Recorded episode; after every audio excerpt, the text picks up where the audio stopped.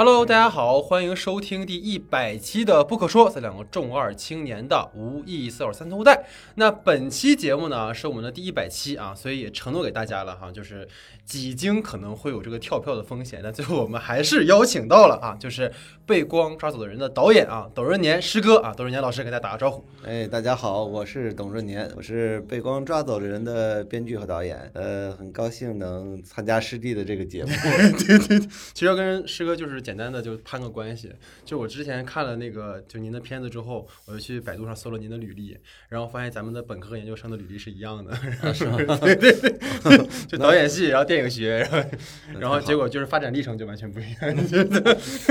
对，所以其实可能这次请师哥来，主要是有可能三个方向的问题想跟您聊聊吧。一个就是因为呃，之前看您是有去参与平遥影展嘛，然后我看今年平遥影展其实是加了一个那个剧集荣耀单元的，其实之前是没有这样的一个专门为剧集准备的这样的一个项目，所以也蛮好奇您为什么会就是参与到这次这个评选，然后包括整个这个评选有没有什么内容想跟大家分享一下？呃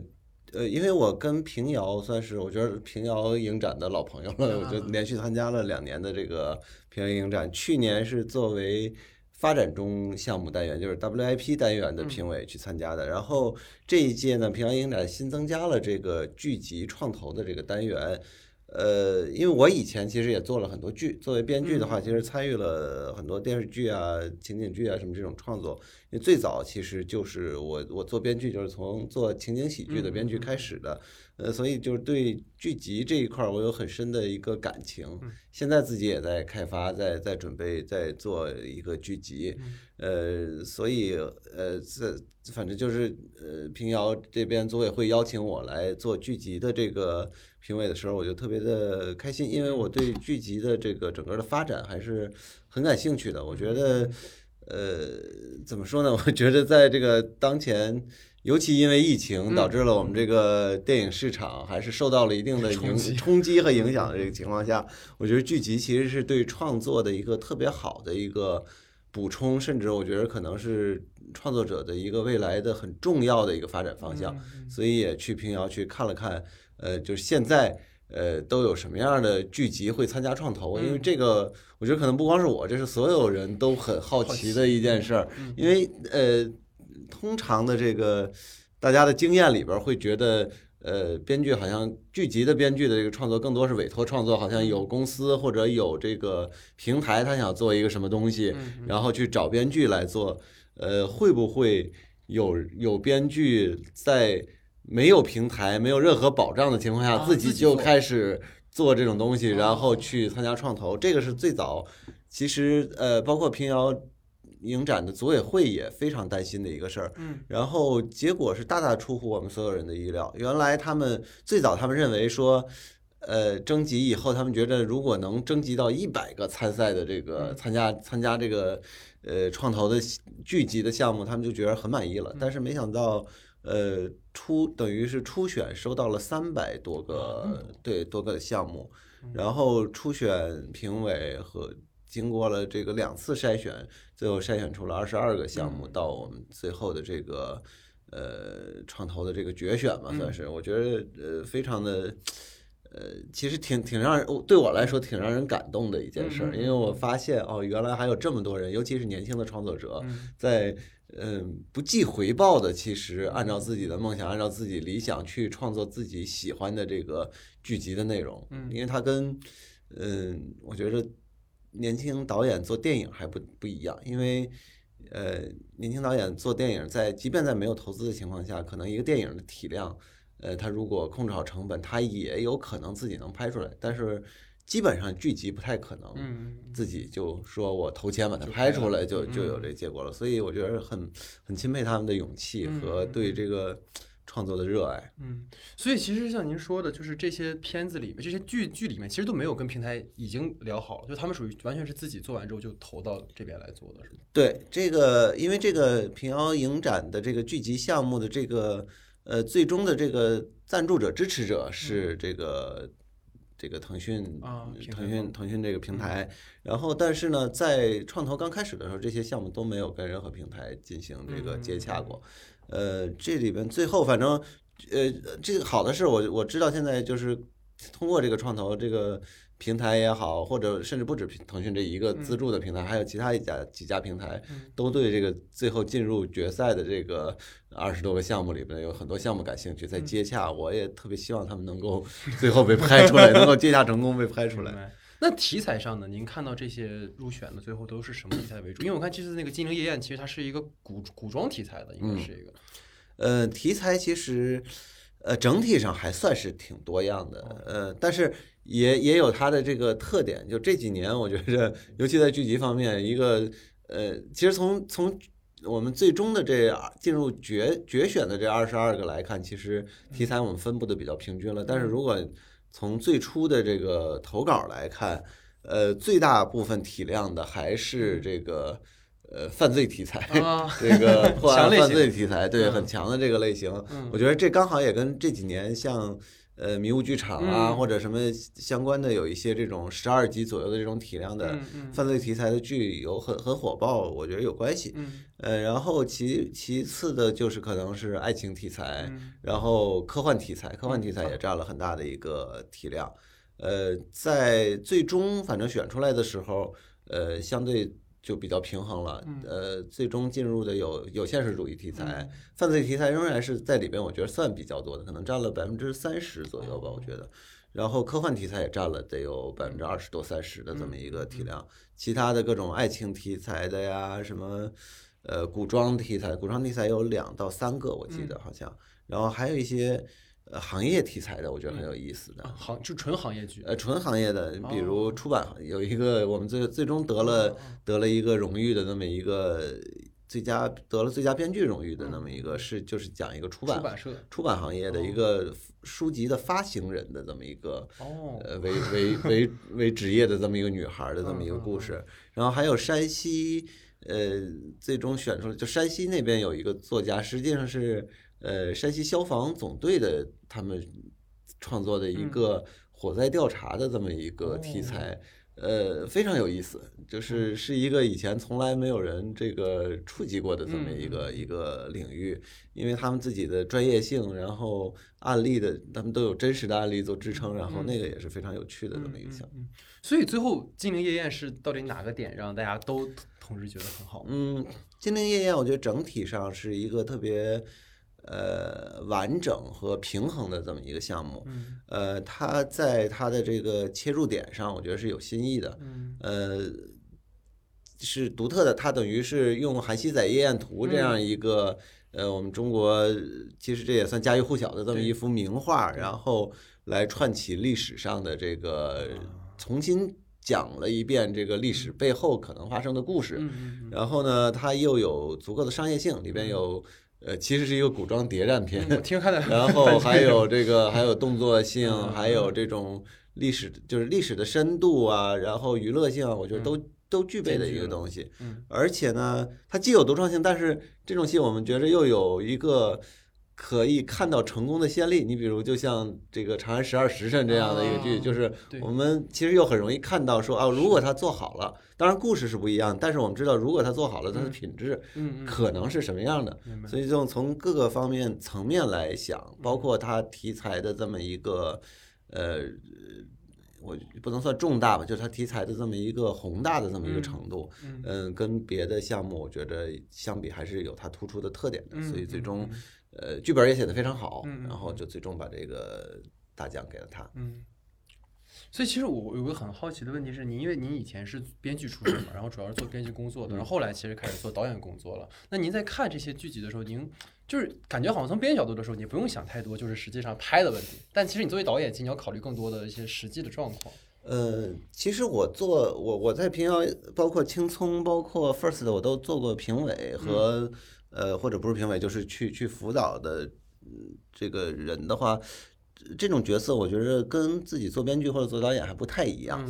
呃，在这个层面，尤其像平遥这个创投这种活动，我剧集方面我最看重的是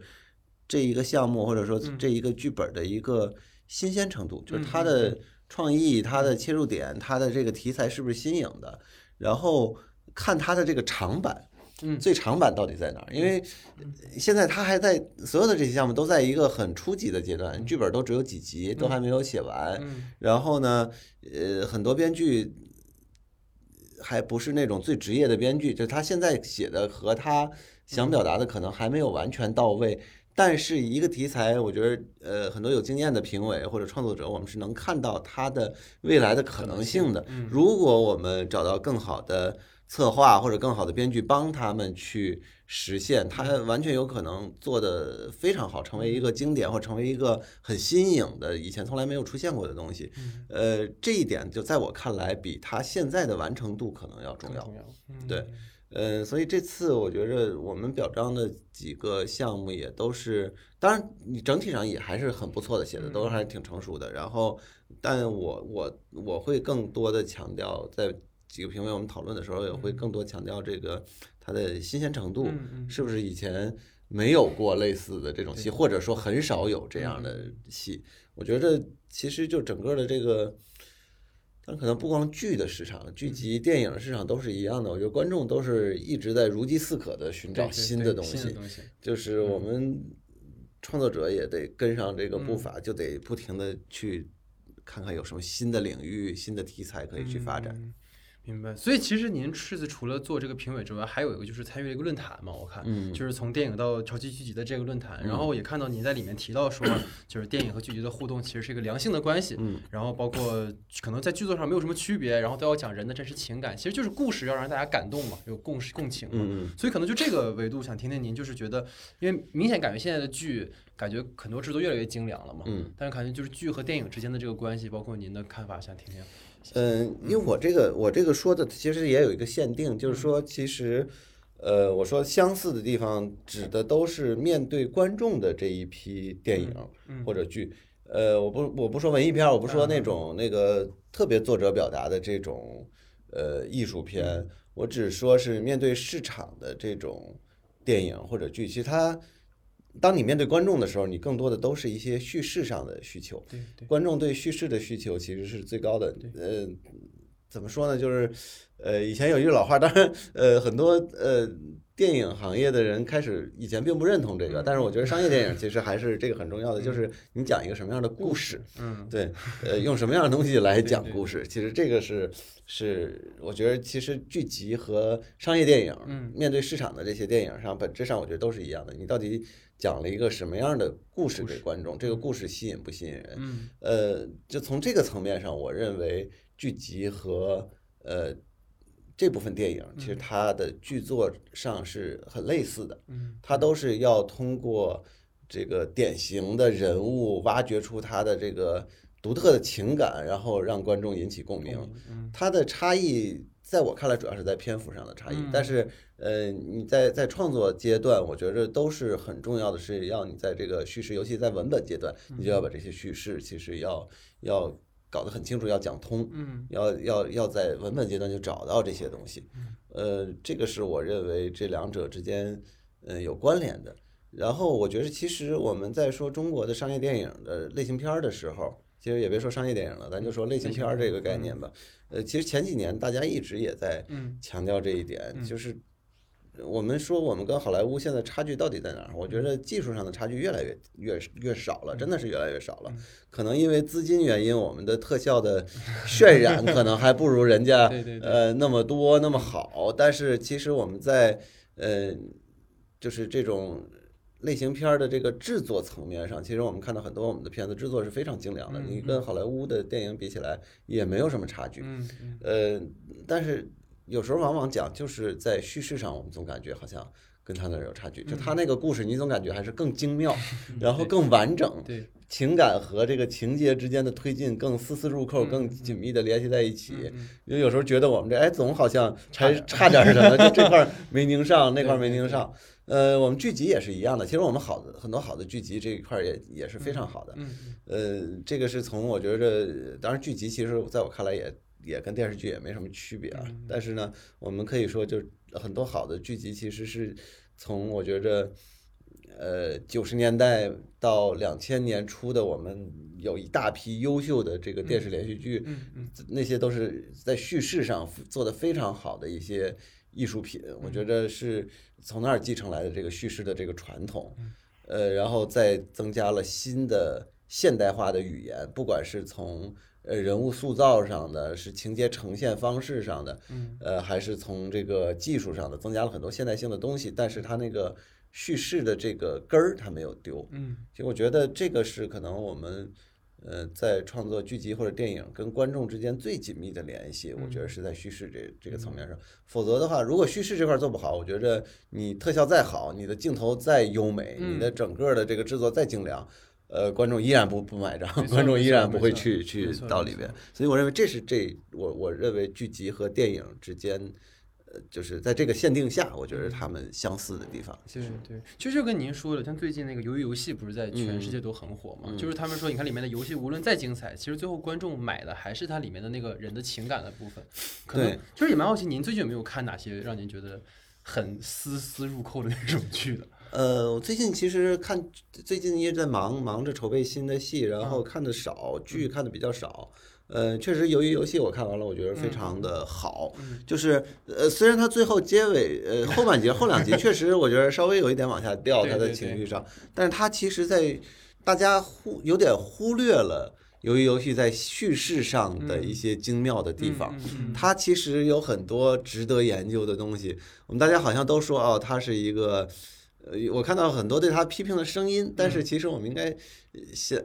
理解，他说能成为一个全世界范围内这么火爆的东西，它一定有它的独到之处和原因。呃，就从从剧作上来讲，我觉得其实他就给我有很多启发。他其中有一集就是他们玩完了第一关游戏以后，然后这些人就已经疯了，然后决定投票说我们到底走还是不走。对对对，那一集我觉得就非常的精妙，因为我看的时候都会觉得啊这。肯定不会走啊！因为因 为按照这个叙事，我们以往的这个叙事的经验，我们知道这儿肯定会投票说咱们继续继续玩，最后老头那那一票。对对。哎，结果没想到他竟然真的就走了，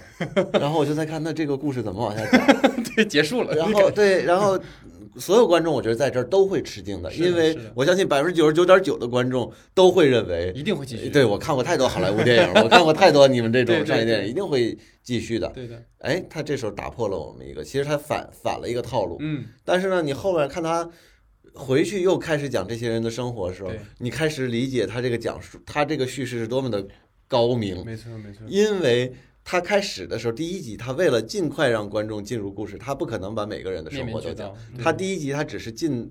主要的把这个主人公的这个人生、他的困境和他的性格以及他善良的这些东西在做强调。但是这一集他找到了一个机会，他等于让我们已经先。它这就像电影一样，其实它像它有点像类型片儿。类型片儿的前几集就是现在那种大动作片儿，你上来总得给观众一个视觉刺激，你先有一个打或者先有一个什么，先给观众一个刺激，然后回来再开始重新进一步的深化和讲述这个人物。对对对。其实这块儿就是进一步的让我们开始对对这几个人物都感兴趣以后，我后边他再进行什么样的比赛，其实本身比赛本身不重要了，因为我已经开始跟着这几个人物了。就是这块儿，我觉得其实都是很值得学习的一个创新性的一个这个讲故事的手法。对对对，那其实就是可能包括您刚才提到，就是像由于游戏它是网飞在做的嘛，嗯，然后其实就聊到一个很就是从去年其实对于中国来讲，就是从囧妈开始的时候一直在聊，就是关于院线和流媒体这件事情，然后一直在争的很很激烈，嗯，就不知道这个问题您是怎么看的？嗯，这这个我也没怎么看，我觉得我觉得倒倒很正常，我认为流媒体的这个。呃，兴旺和发展，这个是历史潮流，这是这这是必然必然的。这个呃，影院当然呢，我觉得能给大家提供一个更好的沉浸式的这么一个体验，嗯，然后甚至一种社交型的这么一个体验。但是随着技术发展，我觉着呃，在家里边可能确实也越来越多的，我们可以有更大的电视，我们也可以有更好的音响，我们。呃，看的时候可以这个营造出类似影院的这种气氛，甚至我们可以用弹幕来进行社交。这个我觉得都是都是一个，因为人们看电影也是为了这些。你你放到流媒体上也是为了这个这些目的，所以我认为这个可能到呃没有什么。没有什么可说的吧，反正这这是一个一定的趋势。我好奇的就是说，像院线影院这种形式还能持续多久，就是它能在多大规模上被保留下来。你看，那确实，呃，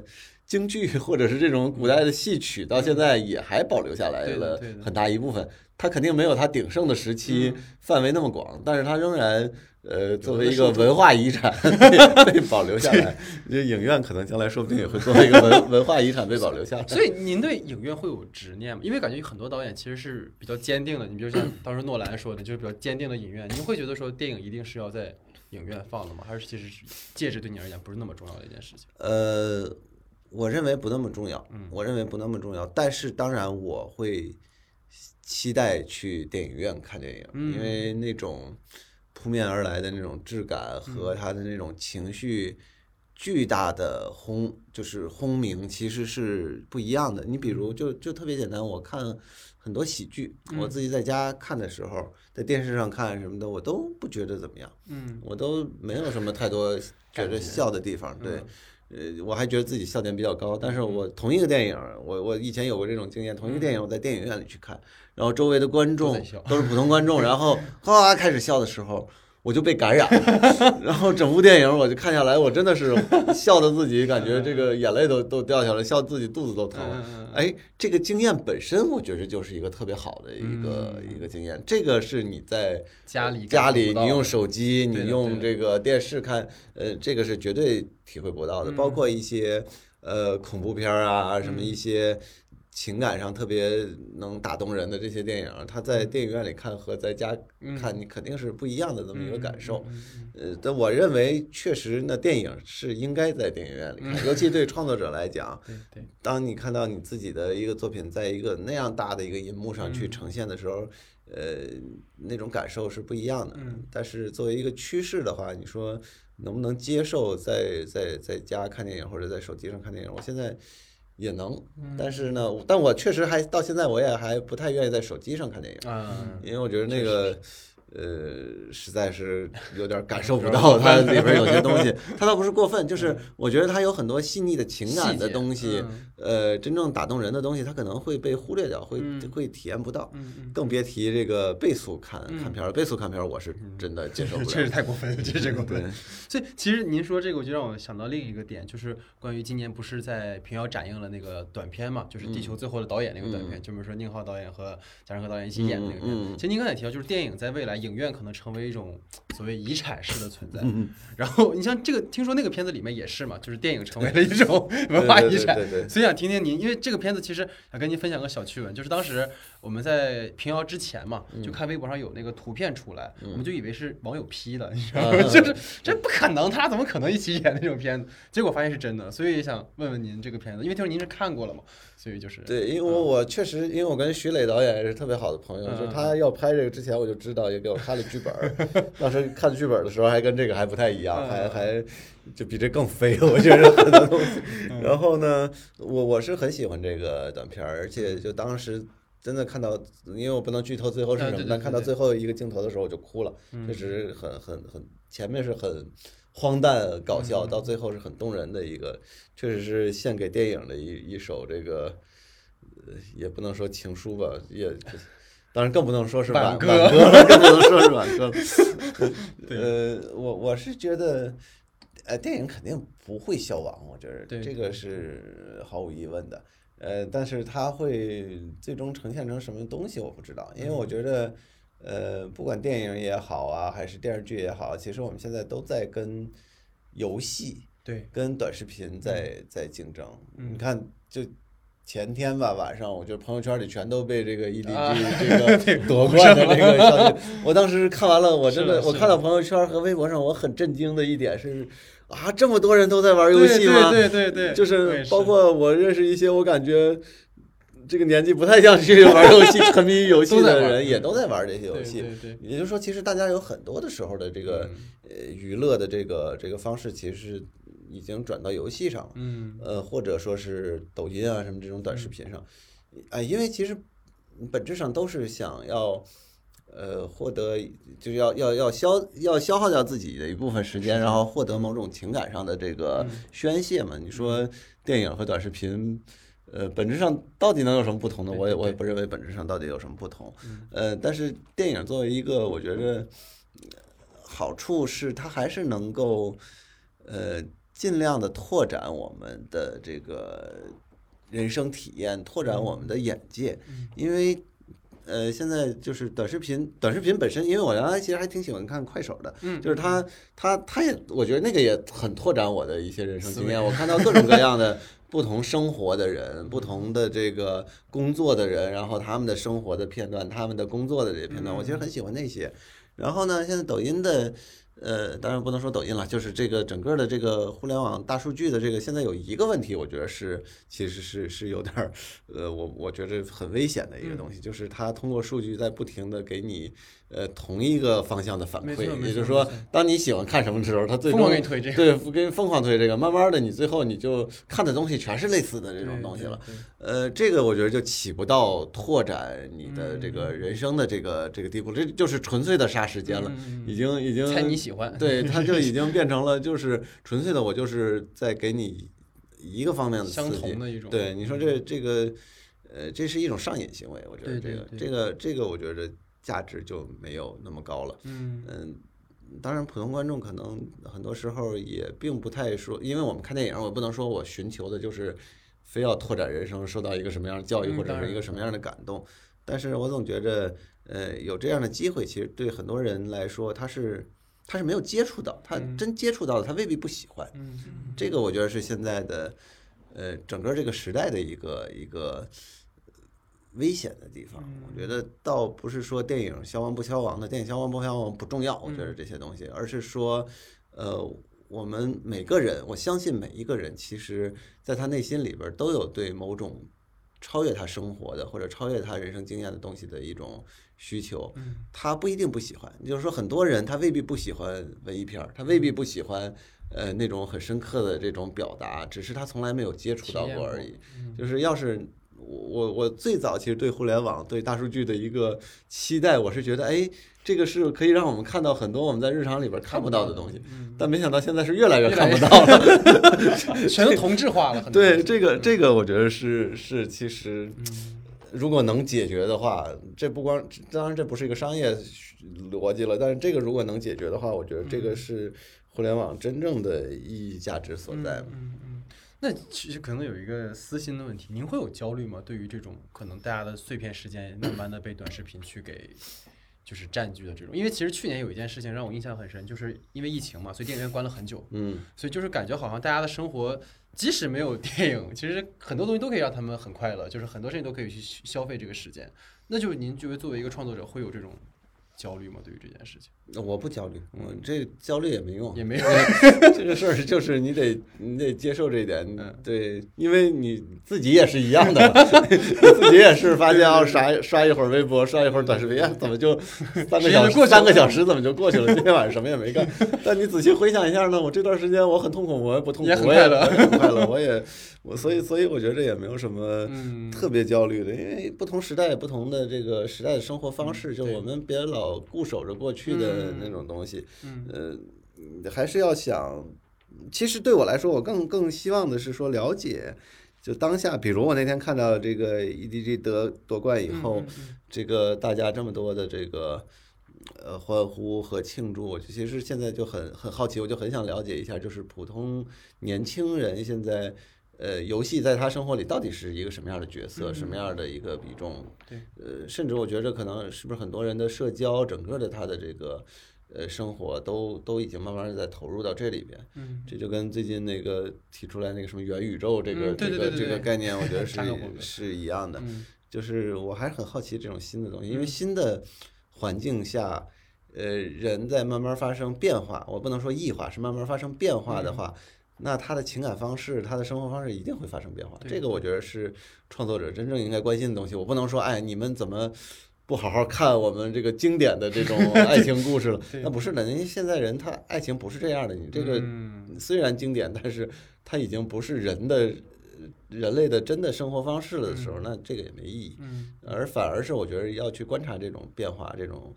呃过程到底是怎么样的。其实这里边经常会出现一个一些新的。呃，创作的这个切入点，我觉得很有意思。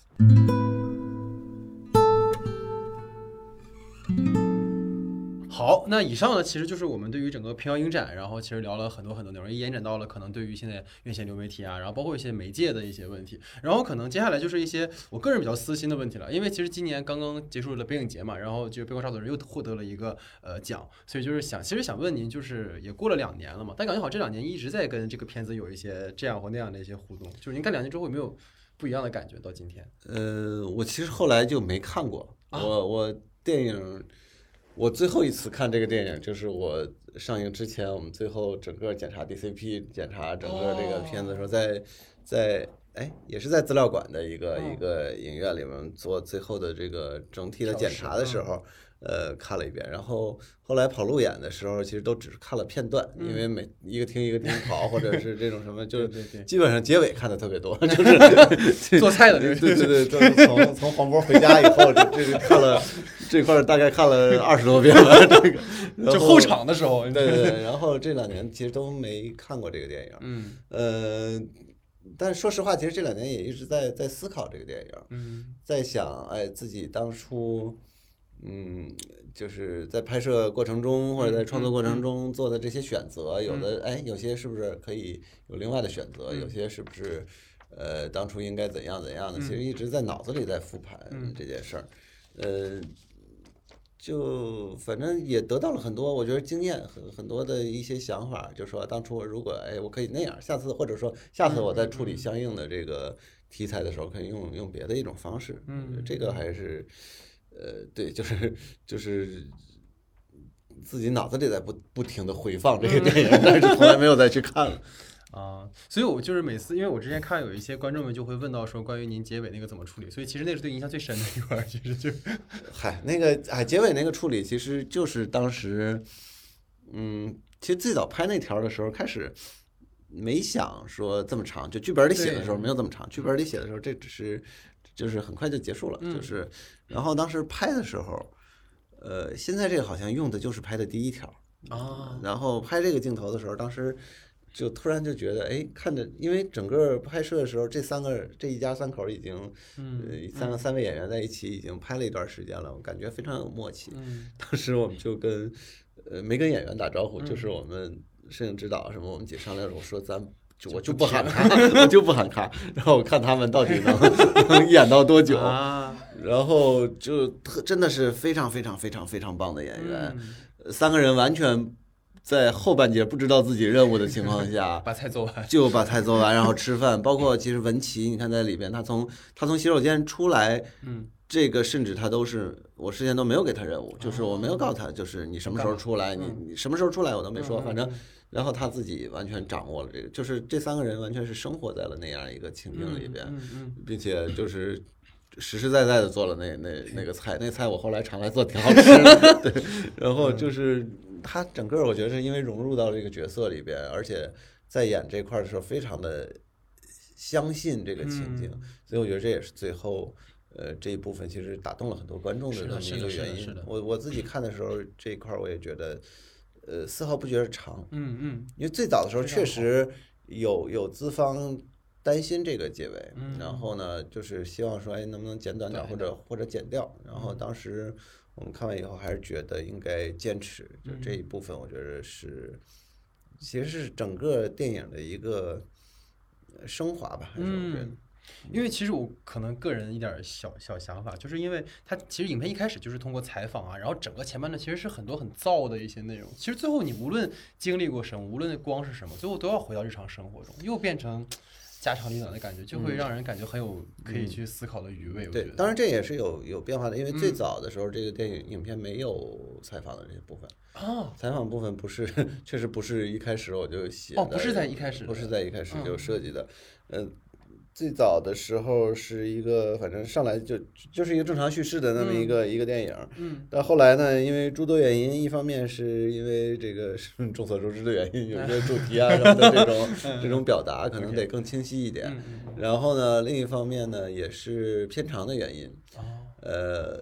片长原来太长了，原来我我们最早的呃也不是最早，最早更长的就是我们、我比较喜欢的一版是比现在大概还长，我看看长十五分钟左右的，比现在长十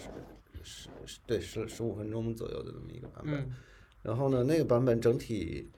看下来也做过适适应，然后整体看下来会比较沉重。哦，然后呢，呃就有点灰色，整个有点有点 灰这个调子。嗯然后呢，就是最后，呃，我们后来在最后想办法说怎么能让这个主题更更更正向一点，然后跟观众，尤其是呃观众怎么能更清晰的明白说我们到底对爱情的态度啊，或者是这个是一个什么样的态度。呃，甚至是怎么能让观众更明确的，我们这是一个跟关跟爱情有关的电影个电影，因为最早其实这个电影本身也不完全是跟爱情的。其实我我并不太想探讨爱情这个事儿。是是，然后呢，就就后来这还是宁浩导演帮我出的主意，说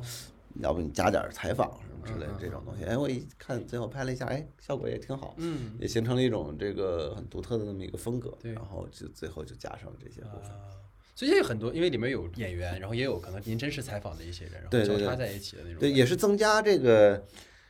这这个元宇宙的真实性嘛，对吧？就 突然就合理了好多。对对对对对。嗯，所以可能聊到影片具体的一些内容吧，就是因为当时也看了很多坊间的传言啊，然后采访啊，然后很多内容。其实第一个就是我其实对白客在里面的表表现，其实让我们印象很深，因为其实我个人包括我们自己做节目的时候，就一直聊韩国电影嘛，就一直觉得白客在那里面的很多状态很像何正宇的那种 感觉。对，我们管他起个名字叫宜昌何正宇。对，就是感觉他这个表演就完全不同于以前他演的那些像《万万没想到》啊里面那种感觉，所以可能关于筷子这个身份，其实是因为这我们可以回回头后期可以再处理嘛。就像我个人很想问，就是因为听说他早期他跟他兄弟之间是有点可能暧昧的那种他不是暧昧，他就是一个啊，这个人就是一个对对对发现了自己的取向取向那么一个人。然后他发现他朋兄弟突然不见了，就这个其实很想问问您当初是怎么设计的这条线？呃，因为这个电影本身就是想探讨各种各样的这个爱情关系、情感关系。嗯呃，因为本质上这个故事其实真正想讨论的，呃，不是爱情本身，而是讨论一个人你怎么面对、发现和面对真实的自己的这么一个故事。这里面其实所有的这几组，他们的核心，呃，最后核心的主题都是在讲，我以为我是这样一个人，嗯但是在一个极端的环境下，我才发现我原来不是我想象的那样一个人。嗯呃，筷子这个角色也是，筷子这个角色就是他，他其实很直，他前面一直表现的，嗯他 他特别直特别直，对。然后他也不会承认他呃是跟他他跟兄弟有这种这种感情。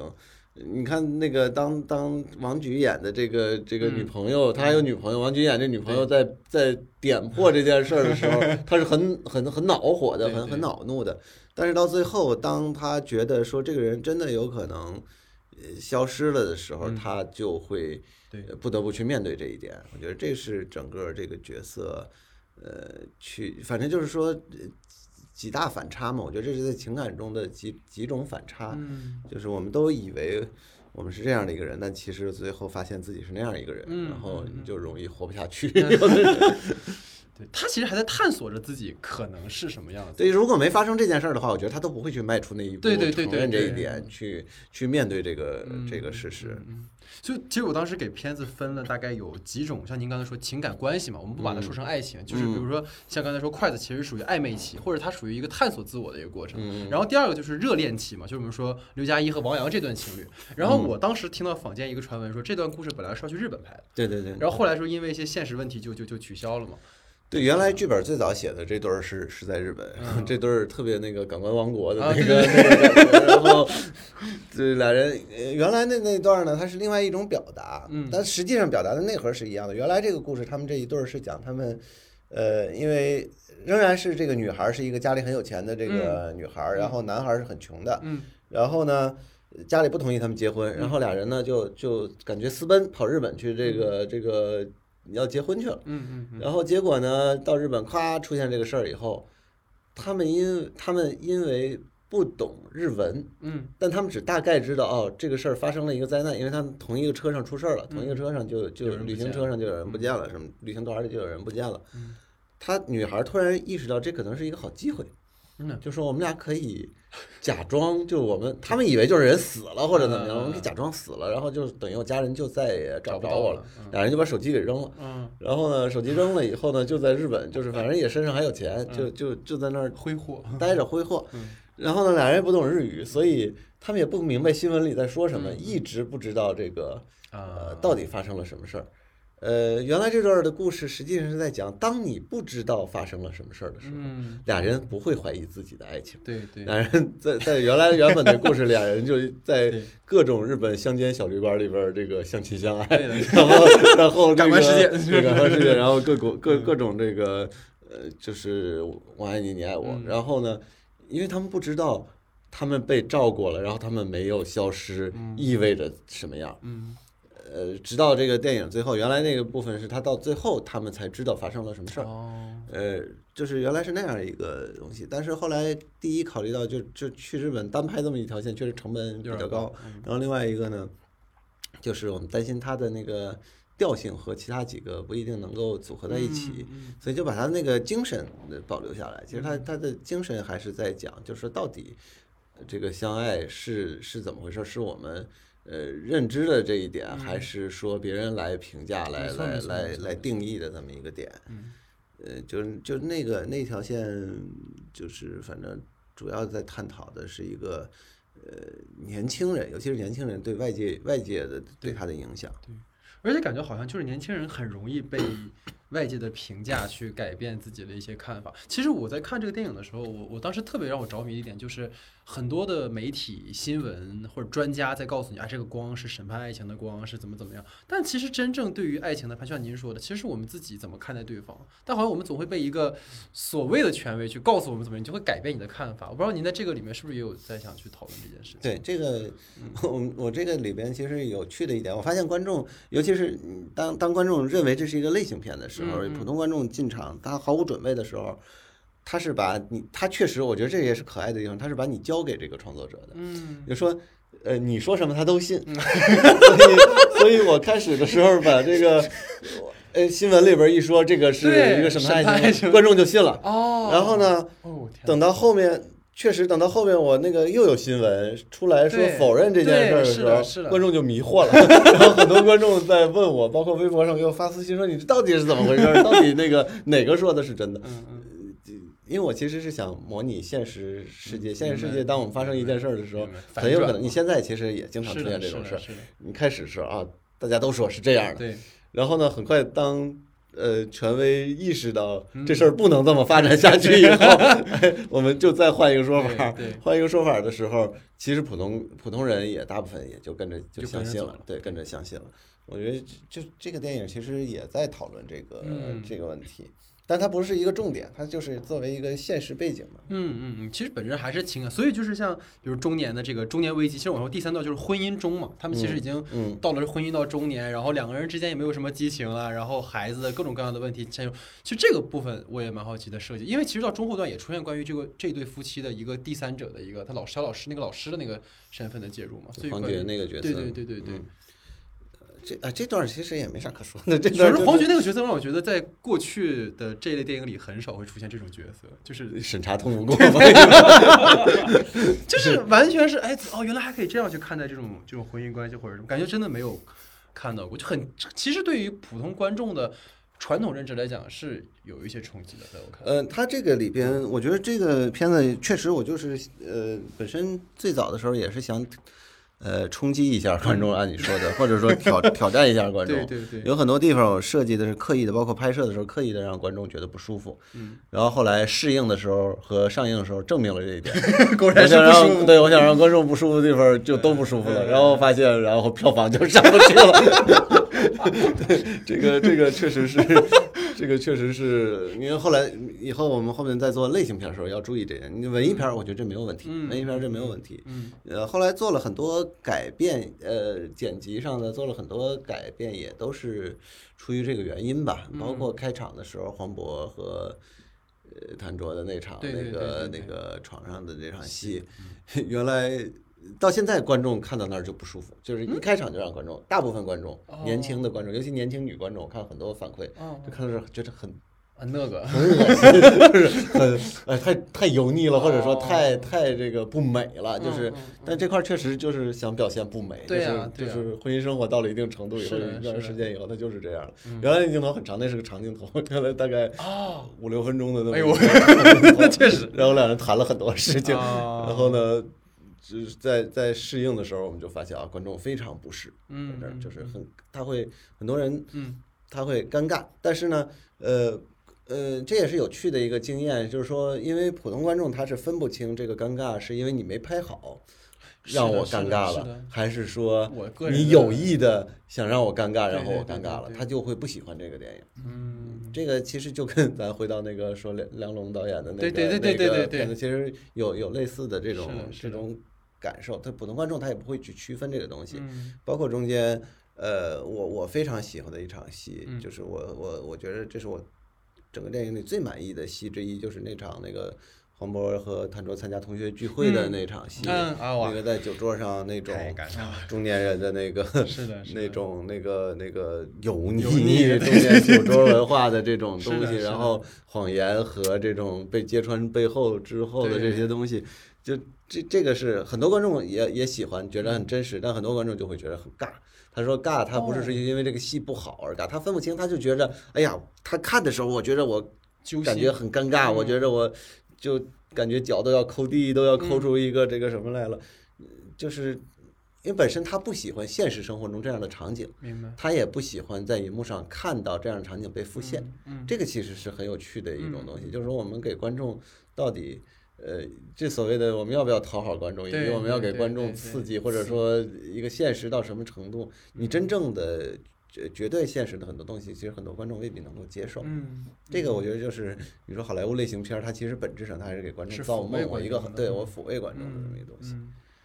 所以其实可能对于这个点，我就是到最后吧，因为我觉得可能在这个片子里面，我一直都觉得就是关于光这件事情是个很有意思的事情。嗯就是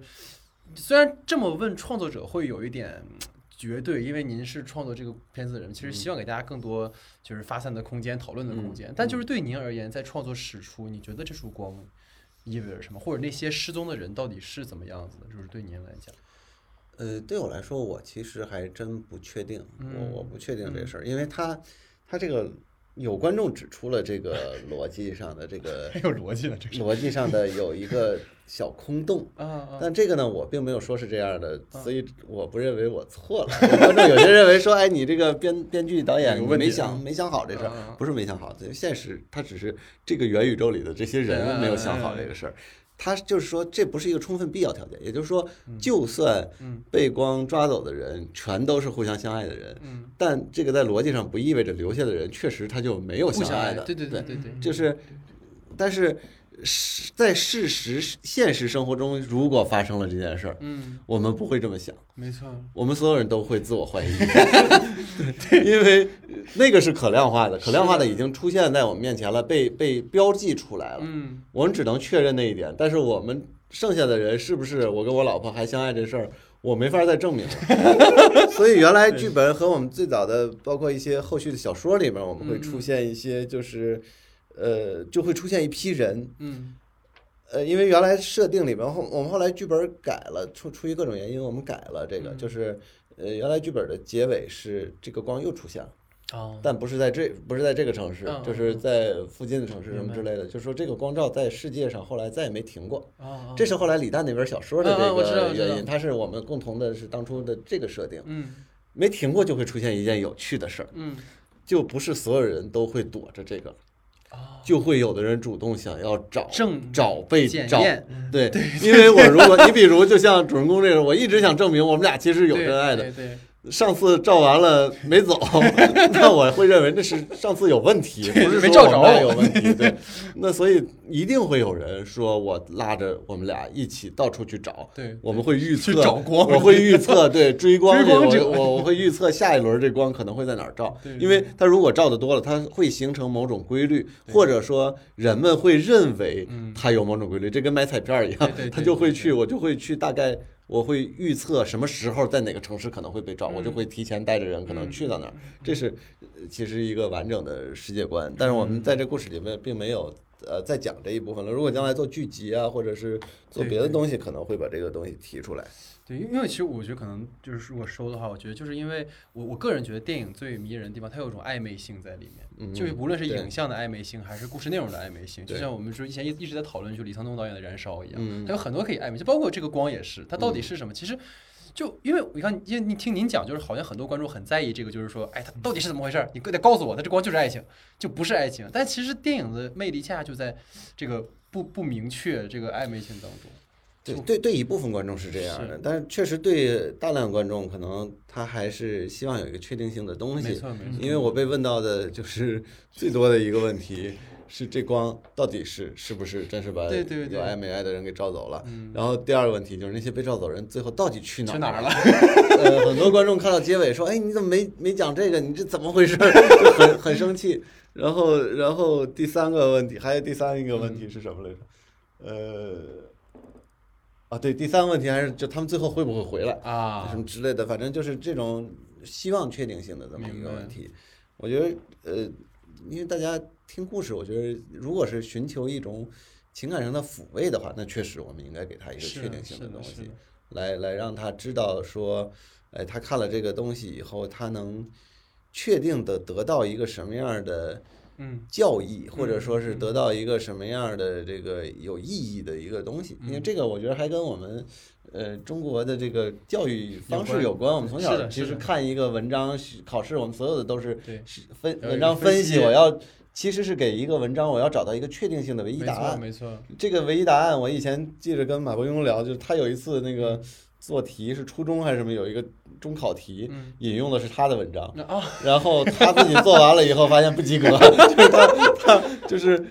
哎，人家那个唯一的答案，其实，在作者这儿，这根本不是他唯一的答案。但是呢，这个就是我们教育的习惯特点。对对。但这个呢，我觉得也也好，这是。保证一个社会其实它有序发展的这么一个东西，让大家都知道我们在一个共识下来来进行一个什么做做做一个一个创作也好，或者一个呃生产也好。如果是每个人都每个人确实完全不同的想法，不能给它约束在一起呢？是这个可能对社会发展不一定是好事。对对对对。但对于文艺作品或者艺术作品，其实应该是一个发散性多元的。对，应该是这样的。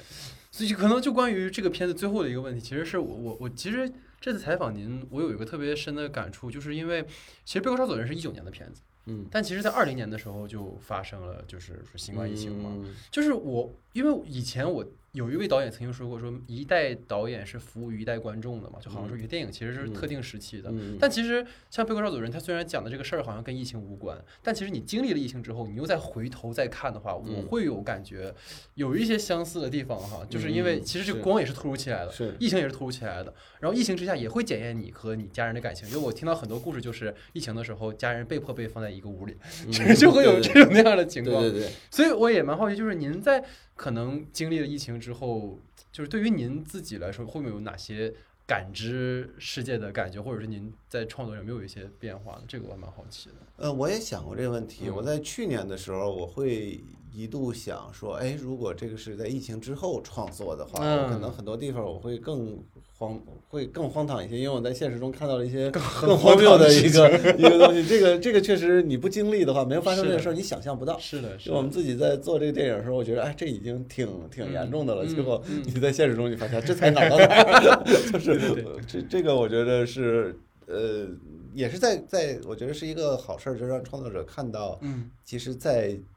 一种突如其来的紧急的情况下，其实。呃，人性人与人之间的这种关系，它可能会发生什么样的一个变化？呃，从从另一个角度讲呢，我觉得，呃，确实疫情，我我的感觉啊，我感觉是疫情其实从根本上改变了我们社会的一些结构和一些人们的心态。因为现在你看，去年刚开始的时候，大家都觉着，哎呀，这个呃封闭起来了，或者是怎么样的，这个就就完蛋了，觉着怎么办？然后现在。你看，现在疫情有有一点反弹的时候，我们经常看到各地啊，这儿又呃封闭，那儿又封闭了。但是从呃我们远处看到他们这些被封闭的人，其实大家都已经开始慢慢习惯这个这个的发生并且心理上，其实关键是在心理上，我觉得已经做好了准备。这跟过去不一样，物质上现在其实已经开始都能保障，即便发生了，就是即便我们现在突然出现一突出情况，我在小区里被封闭了，嗯但是我仍然知道这个该怎么弄。而且去年二零年初的时候，一旦被封闭，你根本不知道什么时候能放开，你根本不知道这个什么。现在现在就是你在一个地方，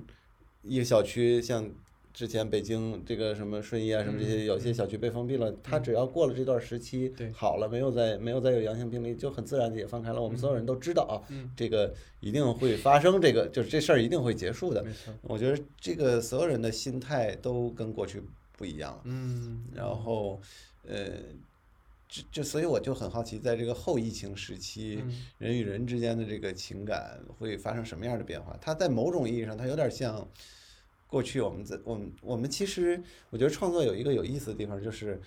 呃，我们这一代人其实都是在生活在了一个全人类历史上前所未有的平稳和繁华和嗯。安全的这么一个时代里，尤其我们在中国这四十年，嗯，从从八八八十年代初到现在，真的是呃非常非常的安全和对和和平的这么一个年代，不会发生那种颠沛流离或者嗯是意外的那种东西。你感觉你的生活一切都有人照顾和和关照，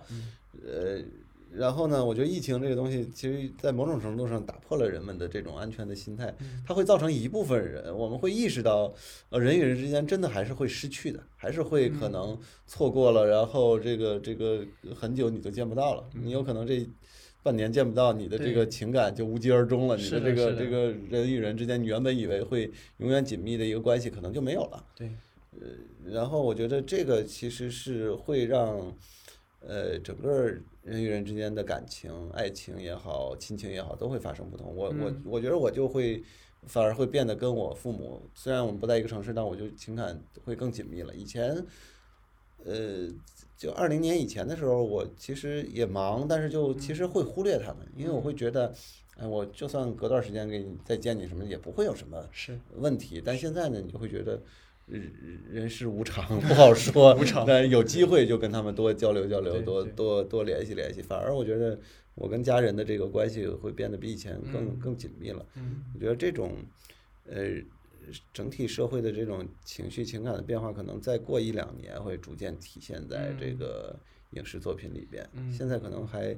体现的还不深，现在有所体现，但还都是主要体现在那个去年抗疫的这一整个这一段时期。至于这之后发生什么变化，以及呃互联网大数据对整个人之间发生什么变化，我觉得这个是其实后边我们嗯创作的时候应该关注的一个、一个方向。就明年被光抓组的人可以再来一个重映，大家看着哦，原来导演在讲这个，你觉得那种感觉？嗯，OK，所以可能就这个话题大概就到这。其实我可能到最后吧，因为我觉得。有很巧的一件事儿，就是因为其实您刚才也聊到了，就是可能观众跟创作者，包括可能就是比如说就更专业的一些所谓的影评人啊，什么包括就是更多的观众这样的一些关系嘛。所以就我其实看到您就是 昨昨天吧还是前天，就对昨天发了一个就是梁龙梁龙导演，因为最近那个导演请指教上周刚刚放，然后就还挺火，大家讨论度还蛮高的。然后梁龙导演那个片子就是在放到可能四分之三的地方就被叫停了，然后还正巧那个片子是找的那个就是他买搞的那个是疯狂的外星人嘛，然后您正好 我当时还是那个编剧嘛，嗯就是就蛮好奇您是怎么看待，其实不是说看待这个片子吧，其实更多的是因为它，我觉得这个是就整个这个节目最有意思，就是他把普通观众。影评人、制片人、导演置放在了一个环境当中，嗯然后把让他们在一起去争论啊，什么时候就不知道您看完这个有什么感受？呃，我我看了他这个节目，我觉得挺有意思的。嗯他呃，他确实，我觉得是你说的没错。他最有意思的点，在我看来，他是把一个整个呃，就是电影市场吧，我不能说电影行业，就电影市场的一个舆论场给浓缩在了一起。我们看到了，就是不同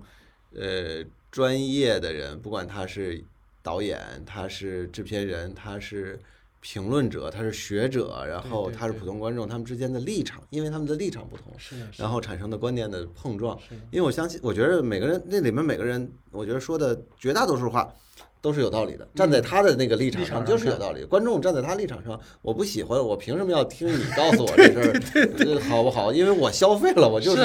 我就是这个这个可以不看嘛。这个这个，我觉着他的呃道理都没错，包括影评人他的站在他的立场上，我就是干这个吃的，我就是要呃用我的专业知识引导观众的，这也没有任何的错误。呃，他他把这个浓缩在一起很好。然后呢，我是觉得他其实但但节目呢，我是觉得有些流程上可以优化一下。你比如这个。确实，中间暂停这个事儿吧，我觉 有点过分了得对我来说，呃，我能明白他的意图是什么嗯，但是呢，我觉得他跟现实呢逻辑还是有点不同，因为现实逻辑是说，我不想看的观众我可以走，可以不走，看。对，然后呢，他现在的结果是有一部分观众走了以后，留下的那想看的，因为他还有一百二十票呢嘛，对吧？的，这一百剩下那一百二十个人想看的人他也看不了把了。电掐了，直接。对，这个我觉得是跟现实的我们影院的逻辑是不一样的。我觉得这个怎么优化一下？嗯最后，因为你是看，如果是看票房、看投票的话，对对对其实你好歹是让坐下剩下愿意看完的观众看完。我觉得这个是是，当然我能理解他是出于节目效果的这个考虑嘛，但这个对呃创作者来讲确实有点打击，有点有点大。嗯这个嗯我是觉得他们要有机会，最好能能优化一下。嗯。然后还有一点呢，我是觉得其实，嗯，当然一个我们不能要求一个这种娱乐性的节目太多东西啊，但是我觉得它还是有点没有没有完全展现出来导演一个工一个导演工作的他真正嗯。重要的那些部分，嗯，嗯。呃，包括其实我们看到这几个导演在开始找演员的时候，他阐述的。呃，内容和他们最终拍的片子其实中间有很大的变化，通常都有。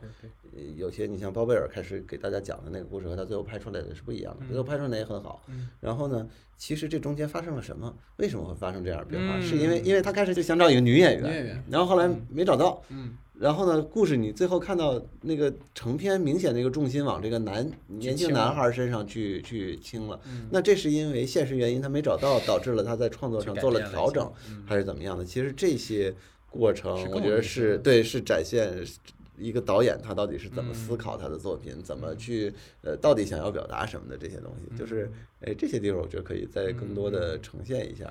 呃而不是现在感觉好像就只有。导演和演员这两部分对，在这个片子嗯就是在他们的这个整个制作过程中，我们看到的都是说导演如何指导演员，嗯，其实这个只是我觉得导演工作的一部分分。对嗯，怎么？因为这个节目，我觉得它。